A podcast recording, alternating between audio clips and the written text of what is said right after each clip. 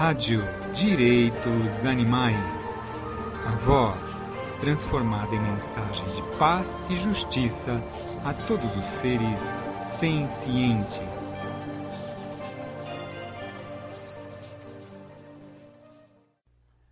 Olá, amigos e ouvintes da Rádio Direitos Animais. Nesse podcast, eu, Luiz Martini e Vera Cristofani, inspirados pelo comentário intitulado O Vegetarianismo como Porta de Entrada para o Veganismo, do professor Gary Francione, falaremos hoje sobre as pessoas que querem se tornar veganas, mas não sabem muito bem o que devem fazer para que a mudança para o veganismo ocorra de uma maneira ética, saudável e com responsabilidade. Essas pessoas acabam escutando conselhos ou ainda tendo padrões culturais conservadores que as empurram para o ovo-lacto vegetarianismo. Em outras palavras, elas param de consumir carne animal, mas continuam a consumir derivados de leite e ovos como se o fato de serem ovo-lacto vegetarianas promovesse alguma mudança significativa ou ajudasse os animais a saírem da condição de coisas, de propriedade, o que na verdade não acontece. Ou essas pessoas temem que, se deixarem de comer produtos de origem animal de uma só vez, ficarão fracas e doentes. Mas esse não é o caso, porque até mesmo a Associação Dietética Americana que é uma organização de saúde convencional, diz que as dietas veganas corretamente planejadas são saudáveis, adequadas em termos nutricionais e podem trazer benefícios à saúde na prevenção e no tratamento de certas doenças. Então, na verdade, nós humanos simplesmente não precisamos usar ou consumir animais de forma alguma. Então não é uma necessidade, nós temos outras opções alimentares. Na verdade, se achamos errado causar sofrimento e morte aos animais, só há uma opção: a de se tornar vegano. Ao usarmos e consumirmos animais, estamos satisfazendo interesses que podem ser definidos com toda justiça como triviais. Vamos concentrar a nossa conversa nesses dois motivos principais e supor que essas pessoas em transição para o veganismo estejam realmente bem intencionadas e não apenas querendo arranjar uma desculpa para não se tornarem veganas, mas de fato não sabem qual seria o melhor caminho a seguir. Talvez o melhor caminho varie de pessoa para pessoa, mas com certeza esse caminho em direção aos direitos animais passa longe de qualquer iniciativa ovo-lacto vegetariana. Por quê? Porque o ovo-lacto vegetarianismo troca seis por meia dúzia e pode ser literalmente meia dúzia de ovos ou meia dúzia de litros de leite por carne. Ou seja, troca uma, um tipo de exploração animal praticada por humanos contra os animais não humanos por outro tipo de exploração muito semelhante.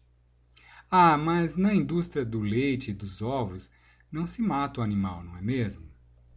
Errado. Todos os escravos não humanos, depois de explorados pela indústria do leite e dos ovos, irão para o matadouro do mesmo modo que os da indústria da carne.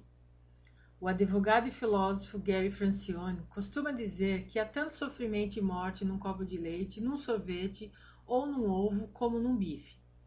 Em relação ao leite, alguns detalhes contidos num texto da Boston Vegan Association sobre veganismo mostra que para produzir leite de vaca para o consumo humano, o procedimento padrão é inseminar artificialmente as vacas, mantendo-as grávidas e lactantes continuamente. Com mais ou menos 24 horas de vida, os bezerros são separados de suas mães. Uma experiência traumatizante tanto para as vacas quanto para os seus filhos. A cada ano, quase um milhão de bezerros são abatidos para produzir carne de vitela, com a idade de 3 a 18 semanas. Após cinco anos em média, ou três lactações, suas mães deixam de produzir leite em quantidade suficiente para ser consideradas lucrativas. Gastas, quase todas as vacas são abatidas para consumo e duram entre 10 a 15 anos a menos do que duraria uma vaca sadia. Prejudicar os animais, como se faz nesses casos, é essencialmente inevitável quando os usamos para nossos próprios fins. Quanto aos ovos, a coisa também não é nada boa, porque as aves têm seus bicos mutilados sem anestesia, logo nos primeiros dias de vida, para que tenham um desempenho produtivo melhor, para que o canibalismo seja reduzido e para que os ovos não sejam quebrados. E esse é só um exemplo. Realmente, se a pessoa está pensando em se tornar vegana por motivo ético, por não concordar com a injustiça de usarmos os animais não humanos como nossa propriedade, ela precisa ingressar na cultura vegana, na educação vegana não violenta e criativa. Aliás, faremos futuramente um podcast especialmente com o tema educação vegana não violenta e criativa. Mas agora voltemos à nossa questão. Como uma pessoa que não ingressa na cultura vegana pode saber o que é a cultura vegana? Ao contrário, ela só terá motivos fortes e éticos para se tornar vegana ou se manter vegana se ela tiver a oportunidade de viver o veganismo abolicionista, que, por justiça aos animais, propõe que eliminemos o consumo de qualquer tipo de carne, de laticínios e ovos e todo o uso de animais para roupas e quaisquer outros produtos de origem animal. Porque se não fizermos isso, ainda estaremos compactuando com o sofrimento e morte de bilhões de seres vulneráveis e sencientes. Ok, eu conheço pessoas que, a partir do dia que se tornaram veganas, não quiseram colocar mais nenhum produto de origem animal na boca. Mas tem pessoas que têm medo de fazer isso. Gary Francione sugere que as pessoas que apresentem algum tipo de dificuldade na transição para o veganismo tornem-se veganas em etapas. A pessoa pode se tornar vegana no café da manhã por uma semana ou duas e constatar que ainda está viva e que não está cega e que ainda tem seus braços e pernas e etc. e que está tudo bem. Então, ela se torna vegana no almoço por umas duas semanas. Em seguida, ela se torna vegana no jantar e então ela é vegana. E obviamente deve parar de comprar roupas, lã, couro, seda, etc., mas pode fazer isso em etapas, desde que elas sejam etapas veganas. Com um pouco de criatividade, é possível arrumar facilmente alternativas viáveis que unam a não violência a seres sencientes com a própria educação alimentar. Algumas pessoas dentro do movimento de direitos animais alegam que muitos veganos começam com o ovo lacto vegetarianismo, então não há problema em promover o ovo lacto vegetarianismo. Mas como aponta Gary Francione, na verdade a questão não é essa. A pergunta a ser feita é se o ovo lacto vegetarianismo é uma posição moral que faz sentido. Porque para o ovo lacto vegetarianismo fazer sentido, deveria haver uma distinção moral entre a carne e outros produtos de origem animal, como leite derivados e ovos, por exemplo. Mas se pararmos para pensar e se quisermos não participar na exploração e morte de animais, devemos compreender que não há nenhuma diferença entre a carne, o leite, os ovos, a lã, a seda, o couro ou qualquer outro produto de origem animal. Finalizando esse podcast, Vera vai ler agora um trecho do comentário de Gary Francione intitulado O vegetarianismo como porta de entrada para o veganismo? No caso, o termo vegetarianismo, muito desgastado atualmente, se refere ao ovo-lacto-vegetarianismo.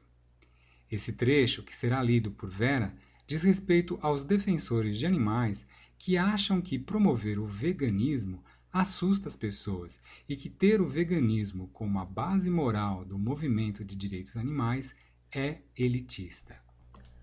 O professor Francione coloca que alguns dizem: bem, as pessoas realmente não conseguem lidar com o argumento do veganismo ético. Elas terão uma sensação de derrota diante de si. Então temos que dar a elas em pequenas doses. Temos que dar a verdade a elas em pequenas doses. Acho que é tão ofensivo assumir essa posição que é incrível para mim que alguém realmente diga isso.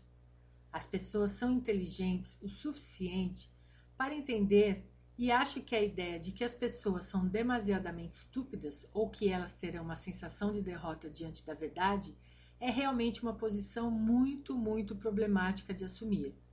Acho que as pessoas podem entender. Na verdade, acho que elas conseguem compreender um argumento sobre o veganismo ético muito mais do que elas conseguem entender um argumento sobre por que elas deveriam se tornar vegetarianas e ainda continuarem a serem cúmplices de infligir sofrimento e morte aos animais. Porque se elas de alguma forma estão pensando nisso, elas irão chegar a essa conclusão. E acho que nós confundimos as pessoas. E na medida em que você convence alguém que o vegetarianismo é uma posição moralmente significativa a ser assumida, então será mais difícil para elas moverem-se em direção ao veganismo. Outra questão que ele aborda é que existem alguns defensores de animais que assumem a posição que dizer que o veganismo ético deveria ser a base moral de um movimento de direitos animais é elitista. Ele diz: também acho essa afirmação desconcertante. Se eu dissesse a você que a base de um movimento de direitos das mulheres deveria ser que as mulheres tivessem controle sobre seus corpos, e isso significa não sofrer nenhum tipo de estupro, não importa o quão humanitário seja, não importa se é feito com uma ética do cuidado, quero dizer, nenhum estupro de forma alguma. Será que alguém chamaria isso de elitista? Espero que não. Se eu dissesse que a base do movimento dos direitos da criança é que as crianças nunca deveriam ser vítimas de abuso sexual, jamais, sob quaisquer circunstâncias, não importa o quão humanitário seja, elas nunca deveriam ser vítimas de abuso sexual. Será que alguém chamaria isso de elitista? Com certeza não. Contudo, quando se trata dos animais e dizemos o veganismo ético deveria ser a base moral do movimento, Há defensores dos animais que dizem isso é elitista. Minha resposta é não.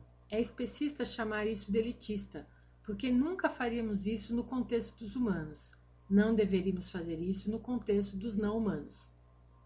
Não há nada mais elitista do que explorar os mais vulneráveis. Não há nada mais elitista do que dizer que não há problema em tomar essas taças de sorvete se você realmente quer não há problema em comer essa pizza de queijo se você realmente quer. Ou se gosta de peixe, então não há problema em permitir-se, entre aspas, ao luxo, como li no trabalho do meu colega Peter Singer, que podemos nos dar ao luxo de consumir produtos de origem animal. Discordo disso completamente. Da mesma forma que discordaria da ideia de que podemos nos dar ao luxo da indulgência ocasional do estupro, ou ao luxo da indulgência ocasional do abuso sexual infantil. Se não somos especistas, então deveríamos ser a favor da abolição de toda a exploração animal. Deveríamos ser coerentes. Ser coerente não é ser elitista. Ser incoerente e continuar a apoiar a exploração dos mais vulneráveis entre nós, isso é elitista.